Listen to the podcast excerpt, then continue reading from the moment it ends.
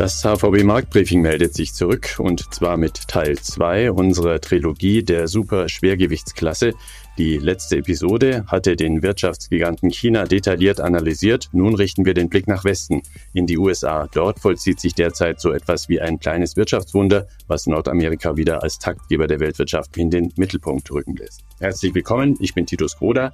Zunächst wieder mit dem Hinweis, dass Sie unseren Podcast im Zuge einer ausführlichen Feedback-Befragung in den Shownotes unter hvb.de slash markt-briefing detailliert bewerten können. Teilen Sie uns mit, was Sie vermissen oder was Sie begeistert an unserem Format, in dem heute Andreas Rees als Chefvolkswirt Deutschland das aktuelle Bild der US-Wirtschaft einschätzen wird, während Philipp Gistakis seine Sicht zum amerikanischen Kapitalmarkt mit uns teilt. Hallo ihr beiden, willkommen zum Schwerpunkt USA im vorletzten Marktbriefing vor der Sommerpause. Hallo Titus, grüß dich. Hallo Philipp. Hallo Andreas, hallo Titus. Ich grüße euch heute aus unserem Podcast-Studio im Hypoturm in einwandfreier Qualität, kann ich bestätigen. Andreas, die geopolitische Weltlage wackelt und mittendrin findet nun plötzlich eine Art amerikanisches Wirtschaftswunder statt. Denn drei Megakonjunkturprogramme sorgen für zusammen rund 2000 Milliarden Dollar an zusätzlichen Staatsausgaben über die nächsten zehn Jahre, unter anderem für Investitionen in Infrastruktur, und die Energiewende der USA. Vor allem am privaten Immobilienmarkt zeigt das bereits positive Effekte davon gleich mehr. Kein Blick auf die US-Wirtschaft kommt jedoch ohne ein vorbereitendes Wort zur Notenbank Fed aus. Daher erste Frage an dich. Hat die Fed, haben die Geldpolitiker in Washington die Inflation eigentlich mittlerweile im Griff? Ist nun endlich Schluss mit den Zinserhöhungen im Dollarraum, der den weltweiten Trend vorgibt? Hier in Euroland ist das ja noch gar nicht ausgemacht, aber wie ist das in den USA? Ja, Titus, nächste Woche am 26. Juli, da tagt ja die Fed wieder. Wir haben ja diesen Sechs-Wochen-Rhythmus. Und bei der nächsten Tagung, da ist nochmal eine weitere Zinserhöhung, wieder und dann um 25 Basispunkte, sehr wahrscheinlich. Das ist eigentlich fast schon in Stein gemeißelt. Dann wären wir beim US-Leitzins bei 5,5 Prozent und vielleicht einfach nochmal zur Erinnerung, woher wir eigentlich kommen. Bis Mitte März letzten Jahres, damals lag der Leitzins noch bei 0,25 Prozent.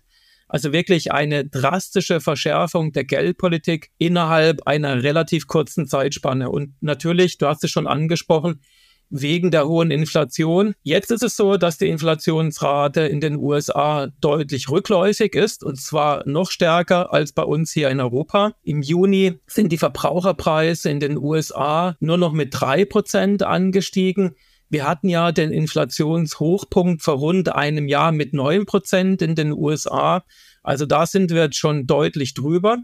Aber die Fed ist immer noch nicht so ganz zufrieden. Das wissen wir aus den jüngsten Kommentaren von einigen wichtigen Notenbankvertretern, weil es gibt eben immer noch sehr kräftige Lohnerhöhungen. Zuletzt lag das Lohnwachstum bei knapp viereinhalb Prozent und eigentlich hätte die Fed ganz gerne einen Lohnanstieg vielleicht so von drei bis dreieinhalb Prozent. Also weil sie natürlich eine Inflation anpeilt von etwa zwei Prozent und die FED sagt, dann kann man noch was drauflegen, weil es gibt auch ein Produktivitätswachstum von etwa einem bis anderthalb Prozent und dann kommt man eben auf diese Zielmarke von drei bis dreieinhalb Prozent.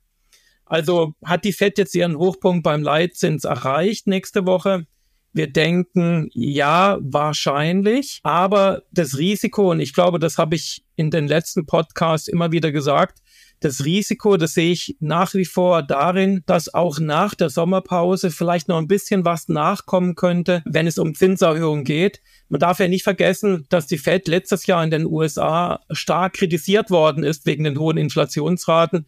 Und ich glaube, die Notenbanker auch in den USA, die könnten auf Nummer sicher gehen wollen und dann vielleicht noch ein bisschen was nachlegen. Mhm. Steigende Zinsen sind ja für Häuslebauer ein Problem, aber auch Unternehmen sind kreditfinanziert und die atmen nun bei viel höheren Zinsen nicht mehr ganz so leicht wie noch während der Nullzinsjahre, denn Refinanzierungen und Investitionen verteuern sich. Ein US-Zinsanstieg von fünf Prozentpunkten in so kurzer Zeit, das gab es noch nie. Das muss doch die Wirtschaftsaktivität erstmal erheblich abbremsen. Was besagen da die aktuellen Daten? Ja, es gibt natürlich schon Bremswirkungen und man kann das zum Beispiel an der Stimmung der amerikanischen Unternehmen ablesen, was dann wiederum ein wichtiger Frühindikator ist für die Wirtschaft insgesamt. Allerdings, da spielen natürlich nicht nur die Zinserhöhungen eine Rolle, aber insgesamt ist das Vertrauen der Unternehmen schon deutlich gedämpfter, als das noch vor rund einem Jahr der Fall war. Aber das wirklich Überraschende ist, dass gerade ein so besonders zinssensitiver Bereich wie der Markt für Wohnimmobilien diese doch deutlich höheren Zinsen sehr schnell weggesteckt hat. Es geht ja nicht nur um die Leitzinsen, sondern auch die Hypothekenzinsen. Für länger laufende Kredite sind in den USA sehr stark angestiegen. Zum Beispiel ein Privathaushalt muss im Moment bei einer Aufnahme eines Hypothekenkredits mit einer Laufzeit von 30 Jahren mehr als sieben Prozent bezahlen. Wenn man das mal vergleicht mit der Situation vor rund anderthalb Jahren, damals lagen wir noch bei drei Prozent. Also das hat natürlich erst einmal sehr wehgetan, aber das wirklich Überraschende ist, dass sich mittlerweile die Anzeichen für eine doch starke Belebung am Wohnimmobilienmarkt mehren und das wirklich zu einem frühen Zeitpunkt, wenn man das einmal vergleicht mit früheren Zinserhöhungszyklen. Die Stimmung der Unternehmen im Wohnungsbau in den USA hat sich in den letzten Monaten wirklich sehr stark verbessert und wir befinden uns jetzt auch schon wieder in einem Bereich, der Wachstum signalisiert. Wie gesagt, das ist ein Stimmungsindikator, aber der hat normalerweise gut funktioniert in der Vergangenheit. Also es war wirklich ein zuverlässiger Frühindikator für die tatsächliche Entwicklung, zum Beispiel bei den Bauausgaben. Also die Stimmung der Unternehmen, die verbessert sich ja nur dann, wenn die Unternehmen dann tatsächlich auch merken, dass sich der Wind dreht. Mhm. Was sind denn die ökonomischen Gründe für diese Trendwende? Wir sehen ja aktuell, nicht zuletzt in Deutschland, wie negativ gerade der Immobilienmarkt auf steigende Zinsen reagiert. Was kann man da als Gründe anführen? Ja, das ist wirklich eine interessante Fragestellung. Also warum passiert das jetzt zu einem so frühen Zeitpunkt in den USA? Und ich glaube, dass es generell etwas damit zu tun hat, dass wir einfach einen ungewöhnlichen Konjunkturverlauf haben in den USA. Zum Beispiel ist der Arbeitsmarkt außergewöhnlich robust. Also viel robuster als in der Vergangenheit. Wenn man sich zum Beispiel die Relation anschaut, die Zahl der Arbeitslosen und die Zahl der offenen Stellen, dann kommt man hier auf ein Verhältnis von etwa 1,5.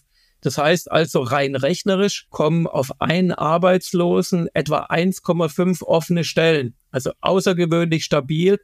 Und wenn der Arbeitsmarkt dann immer noch so gut läuft, dann sind natürlich die Privathaushalte auch bereit, wieder Häuser und Wohnungen zu kaufen, obwohl die Zinsen doch wirklich stark angestiegen sind. Und dann gibt es vielleicht noch einen zweiten fundamentalen Grund und das sind die hohen Ersparnisse, die während der Pandemie gebildet worden sind. Während Corona war es ja so, dass viele Privathaushalte Dienstleistungen nicht in Anspruch nehmen konnten und dadurch sind die Ersparnisse gestiegen. Und das dürfte jetzt dem Immobilienmarkt wiederum helfen, weil Privathaushalte nicht so viele Hypothekenkredite aufnehmen müssen wie normalerweise. Und dann tun natürlich auch die gestiegenen Zinsen nicht so weh wie in der Vergangenheit. Mhm. Eines der drei riesigen US-Konjunkturprogramme läuft seit etwa einem Jahr und geht auf den sogenannten Inflation Reduction Act zurück. Da geht es vor allem um Investitionen in die Energiewende, die mit Steueranreizen, Förderungen und Kreditgarantien angeschoben werden.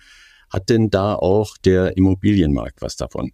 Ja, der Inflation Reduction Act, also der schlägt jetzt wirklich voll an. Wenn man sich die Bauausgaben der Industrie in den USA anschaut, die sind wirklich sehr stark angestiegen. Seit dem Inkrafttreten des Inflation Reduction Act vor etwa einem Jahr haben wir einen Plus von mehr als 60 Prozent gesehen. Wir haben da eine Grafik gemacht für die Kunden für Präsentationen und wenn wir diese Grafik zeigen mit den Bauausgaben der Industrie in den USA, da sieht man wirklich einen senkrechten Strich nach oben. Also es werden im Moment sehr viele neue Industriegebäude und Werkshallen errichtet, um dann später im Bereich erneuerbarer Energien zu produzieren, also Batterien, Teile für Windkraft, Solar und so weiter.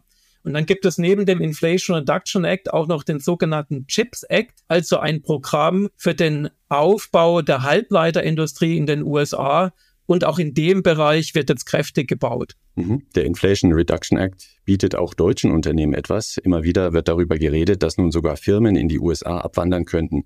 Gibt es da deiner Meinung nach Hinweise dafür?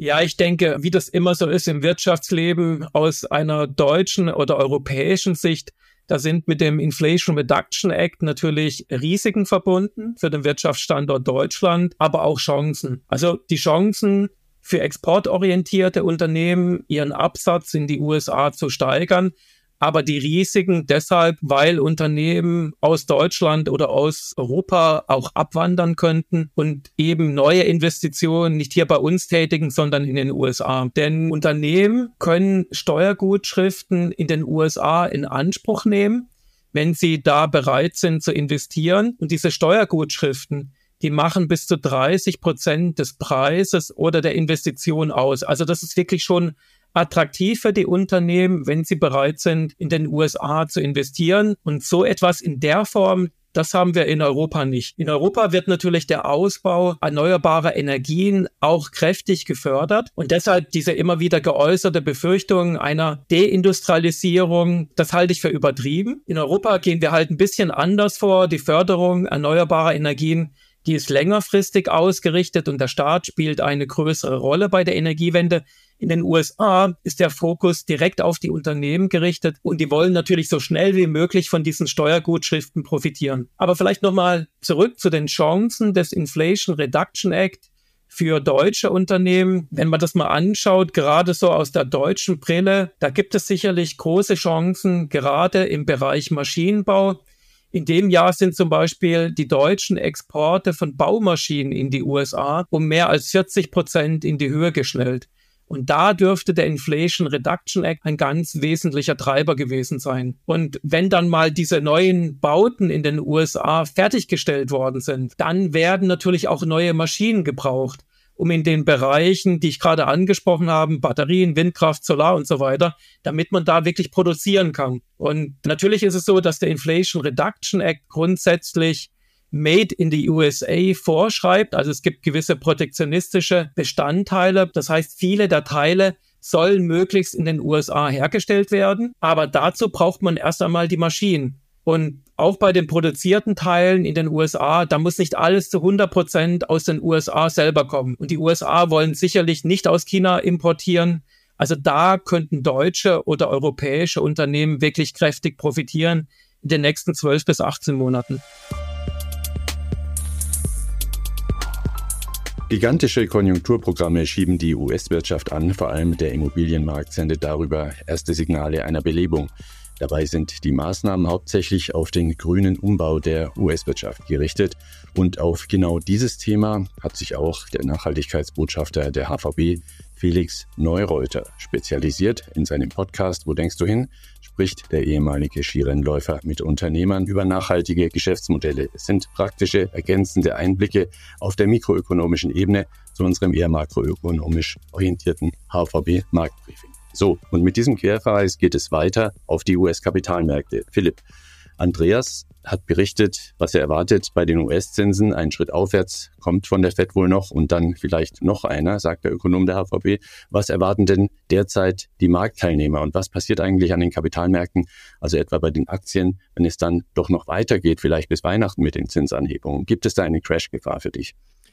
Ja, also die Markterwartungen entsprechen im Prinzip dem Pfad, den der Andreas skizziert hat. Ich fasse das nochmal zusammen. Eine weitere Zinserhöhung in den USA im Juli und dann, wie man so schön sagt, Risk is to the upside. Also das Risiko, dass ein Zinsschritt mehr kommt als weniger, ist eben höher. Auch übrigens für die EZB zwei weitere erwartet und dann werden wir bei 4% sein, vermutlich eine im Juli und eine im September. Auch da Risk to the Upside. Und dann, und das ist das Interessante, ist in den Märkten eingepreist, dass dann schon relativ bald Zinssenkungen kommen für die EZB bereits im ersten Halbjahr und für die FED sogar schon zu Beginn des Jahres 2024 ist die erste Zinssenkung eingepreist und dann sollten gemäß den Erwartungen fünf weitere Zinssenkungen bis Anfang 2025 folgen. Übrigens für die amerikanischen Märkte können wir da ein bisschen weiter in die Zukunft gucken, weil da gibt es einfach diese Instrumente, auf denen wir diese Prognose basieren, weiter in die Zukunft aktuell, als das für die EZB der Fall ist. Das heißt, die Erwartungen, die eingepreist sind, wir sind nahe am Höhepunkt, es kommt noch ein bisschen was. und dann kommen Zinssenkungen. Und das ist natürlich eine Erwartungshaltung, die zusammengenommen mit der Erwartungshaltung ist, dass die Inflation sich binnen Jahresfrist auf das Zielniveau begibt und gleichzeitig das Wirtschaftswachstum 2024 im Vergleich zu 2023 anziehen sollte, durchaus ein positives Umfeld, insbesondere für Aktien. Und das ist eingepreist. Und das heißt, es gibt durchaus ein gewisses Enttäuschungspotenzial. Und übrigens, die Zentralbanker werden nicht müde, auf dieses Enttäuschungspotenzial hinzuweisen, nämlich darauf hinzuweisen oder davor zu warnen, mit zu optimistischen Erwartungen, insbesondere bezüglich schneller Zinssenkungen zu rechnen. Aber das ist jetzt ganz wichtig, wenn es hier zu einer einfachen Verzögerung von Zinssenkungen kommt, dass also zum Beispiel nicht die amerikanische Zentralbank zu Beginn des Jahres, sondern vielleicht erst im zweiten Quartal oder zur Mitte des Jahres die Zinsen anfangen sollte zu senken, glaube ich persönlich, dass der Einfluss oder die Wirkung auf die Aktienmärkte nicht übermäßig groß sein wird. Die Aktienmärkte würden vermutlich durch so eine einfache Verzögerung dieser Zinssenkungserwartungen durchschauen. Denn ob die sozusagen im Januar kommen oder im Juni, ist dann vermutlich für die Aktienmärkte eher nicht so wahnsinnig erheblich. Was natürlich wichtig ist, ist die Frage, ob diese Zinssenkungen überhaupt kommen oder natürlich auch die Frage, ob vielleicht noch deutlich mehr Zinserhöhungen kommen müssten. Und wenn man sich das Risiko anschauen will, dann muss man sich unterschiedliche Branchen anschauen und da schaut man sich dann Branchen mit hohen Zinssensitivitäten an. Das sind einmal Unternehmen, die einen hohen Fremdkapitalbedarf haben. Allerdings Fußnote dazu, hoher Fremdkapitalbedarf bedeutet, klar, die Finanzierungskosten steigen, aber diese Unternehmen sind meistens auf Jahre hinweg durchfinanziert. Das heißt, die marginale Wirkung von jetzt steigenden Zinsen ist nicht übermäßig hoch.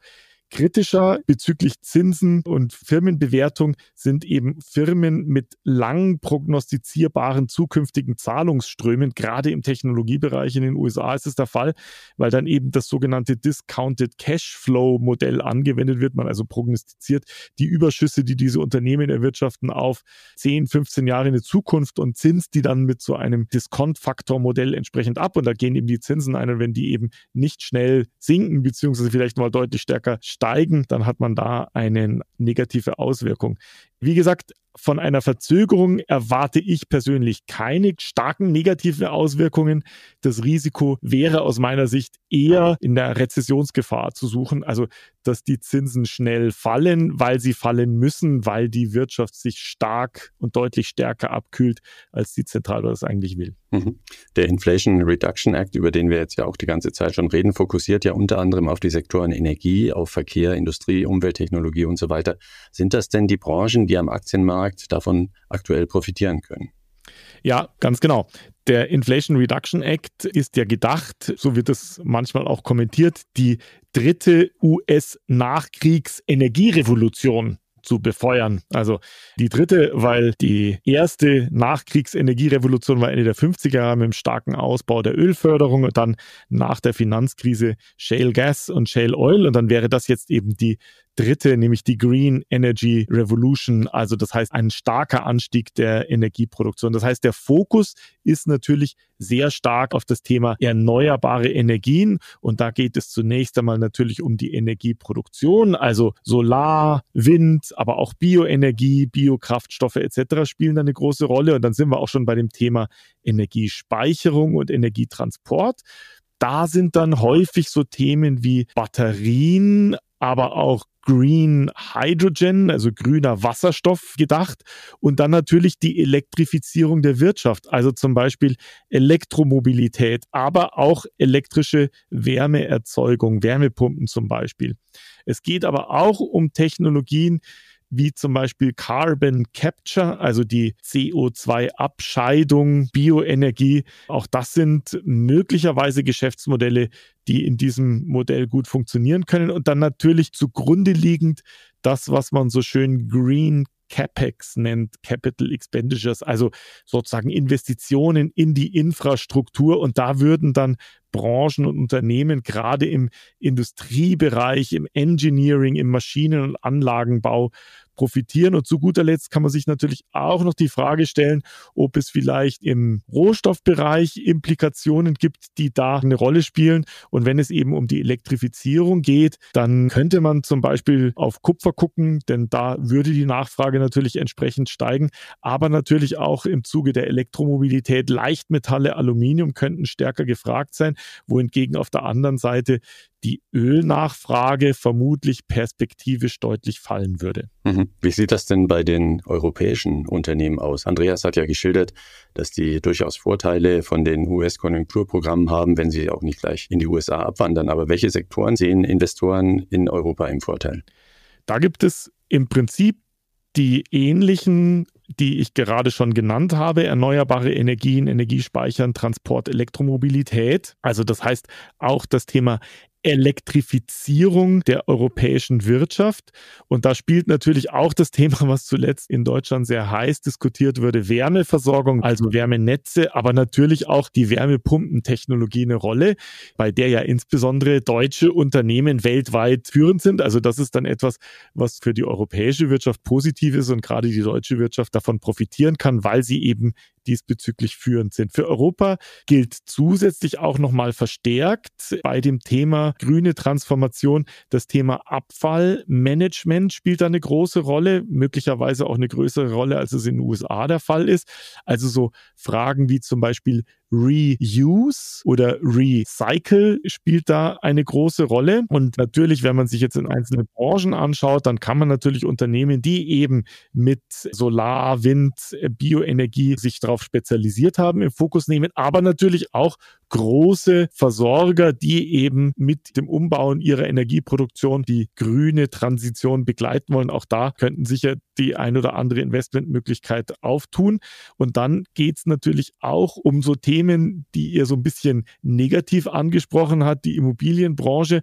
Auch da gibt es natürlich positive Aspekte, denn die klassische Bauwirtschaft könnte natürlich davon profitieren, dass die Gebäude besser wärmegedämmt werden müssen und dass wir unsere Heiznetze möglicherweise ausbauen müssen. Und ganz zuletzt möchte ich noch ansprechen, dass man, wenn man jetzt auf bestimmte Branchen oder Unternehmen guckt, man auch vielleicht auf ungewöhnliche Unternehmen trifft, die man vielleicht nicht erwartet hätte. Also gerade beim Thema grüner Wasserstoff gibt es Unternehmen im Bereich der technischen Gase. Ich nenne da jetzt mal zwei, ohne dass das jetzt eine detaillierte Analyse ist. Linde und Air Liquido. Die könnten natürlich natürlich von diesem grünen Wasserstoff profitieren, weil das Unternehmen sind, die eben mit diesen technischen Gasen umgehen können. Das ist beim Wasserstoff nicht ganz so einfach. Und auf diese Unternehmen würde man im Zusammenhang mit Nachhaltigkeit natürlich erstmal nicht kommen.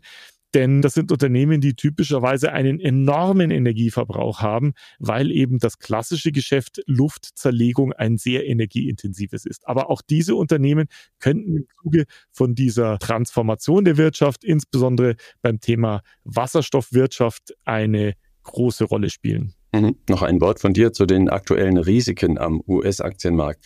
Wir hatten das schon ein paar Mal thematisiert, wenn ich mich richtig erinnere. Die Gesamtperformance geht rechnerisch auf eine relativ kleine Gruppe an Aktien zurück. Ist das denn immer noch so in den USA? Das ist insbesondere in den USA der Fall, ja. Also ich sage jetzt mal so, zwei Drittel der Performance von den großen amerikanischen Aktienindizes gehen auf die glorreichen sieben. Also da sind dann sowas wie Apple, Microsoft, Meta, Alphabet, Nvidia, Tesla. Ich hoffe, ich habe da jetzt keinen vergessen. Zwei Drittel der Performance geht auf die zurück und ein Drittel der Performance auf die restlichen fast 500, wenn man jetzt mal den S&P 500 als Maßstab herannimmt. Also im Durchschnitt. Das heißt nicht, dass alle die gleiche Performance hatten, sondern im Durchschnitt eben.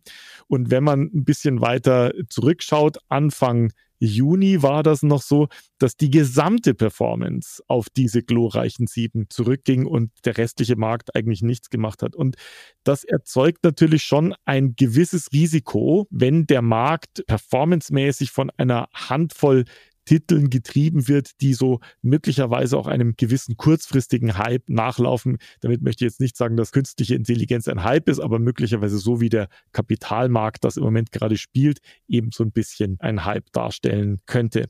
Das heißt, generell, wenn man jetzt die USA mal mit Europa vergleicht, muss man ein gewisses Dilemma feststellen. Amerikanische Aktien im Vergleich zu europäischen Aktien eher teuer, also ein höheres Kurs-Gewinn-Verhältnis, insbesondere natürlich die Unternehmen, die zuletzt stark gestiegen sind dafür eine höhere Wachstumserwartung beim Wirtschaftswachstum, aber auch natürlich beim Gewinnwachstum für amerikanische Unternehmen, eben auch aufgrund der Frage des Inflation Reduction Acts, aber natürlich auch bezüglich der Hoffnungen und Erwartungen dass eben das Next Big Thing künstliche Intelligenz gerade amerikanische Unternehmen bevorzugt.